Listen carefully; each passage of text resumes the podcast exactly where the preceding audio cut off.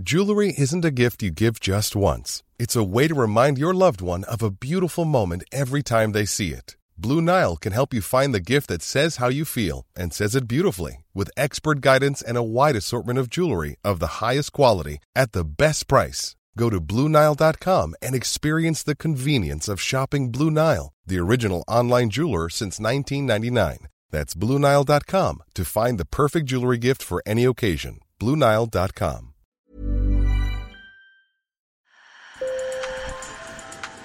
Bonjour. Hello. Hola. Marhaba. Sur le fil. Le podcast d'actu de l'AFP. Des nouvelles choisies pour vous sur notre fil info.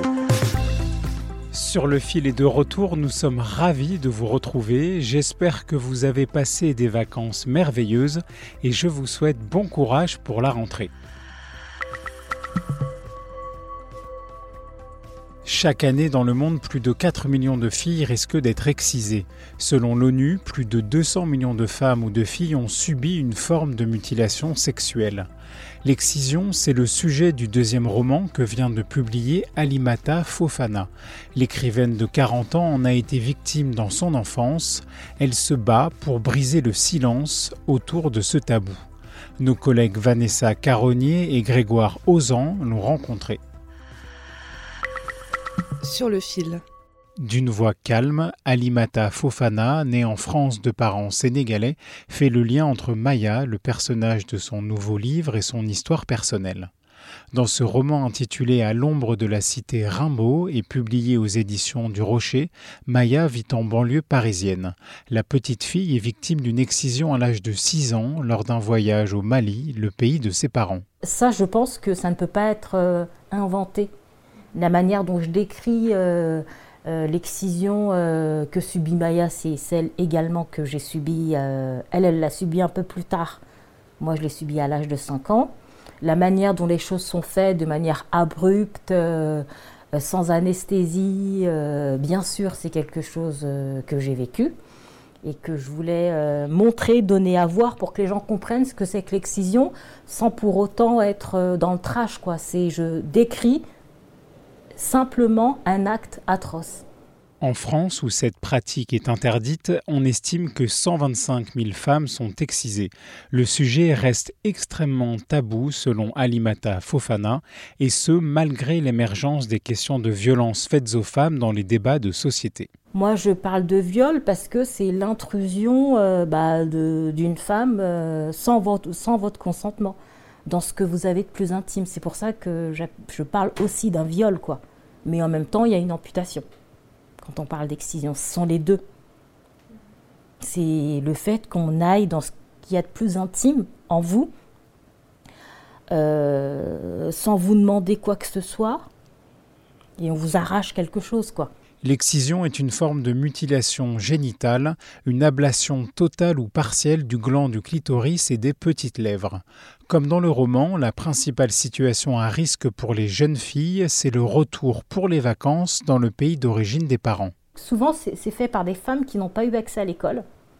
Et donc, c'est très compliqué de remettre en cause une tradition quand vous n'avez pas une, autre ouverture ou quand vous avez uniquement un seul chemin c'est très très compliqué. Il y, a, aussi une volonté d'entrer dans une norme où toutes les petites filles sont excisées.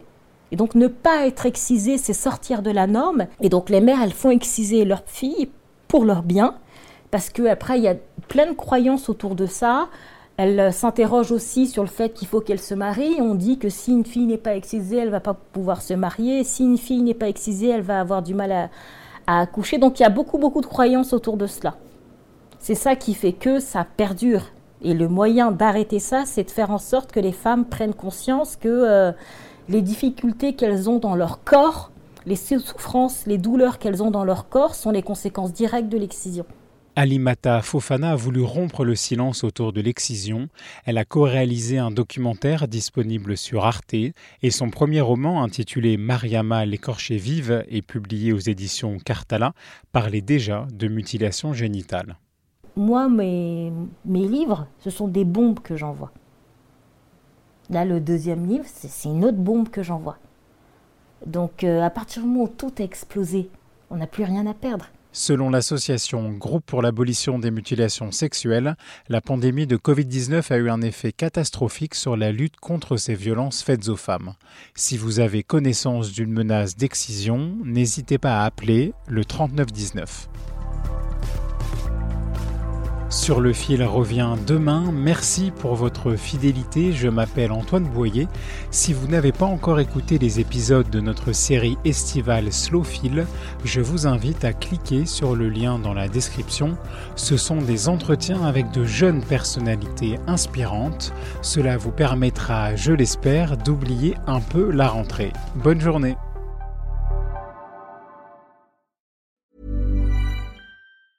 Hi, I'm Daniel, founder of Pretty Litter. Did you know cats tend to hide symptoms of sickness and pain? I learned this the hard way after losing my cat, Gingy. So I created Pretty Litter, a health monitoring litter that helps detect early signs of illness by changing colors, saving you money and potentially your cat's life. Pretty Litter is veterinarian developed, and it's the easiest way to keep tabs on your fur baby's health right at home. Go to prettylitter.com and use code ACAST for 20% off your first order and a free cat toy. Terms and conditions apply. See site for details.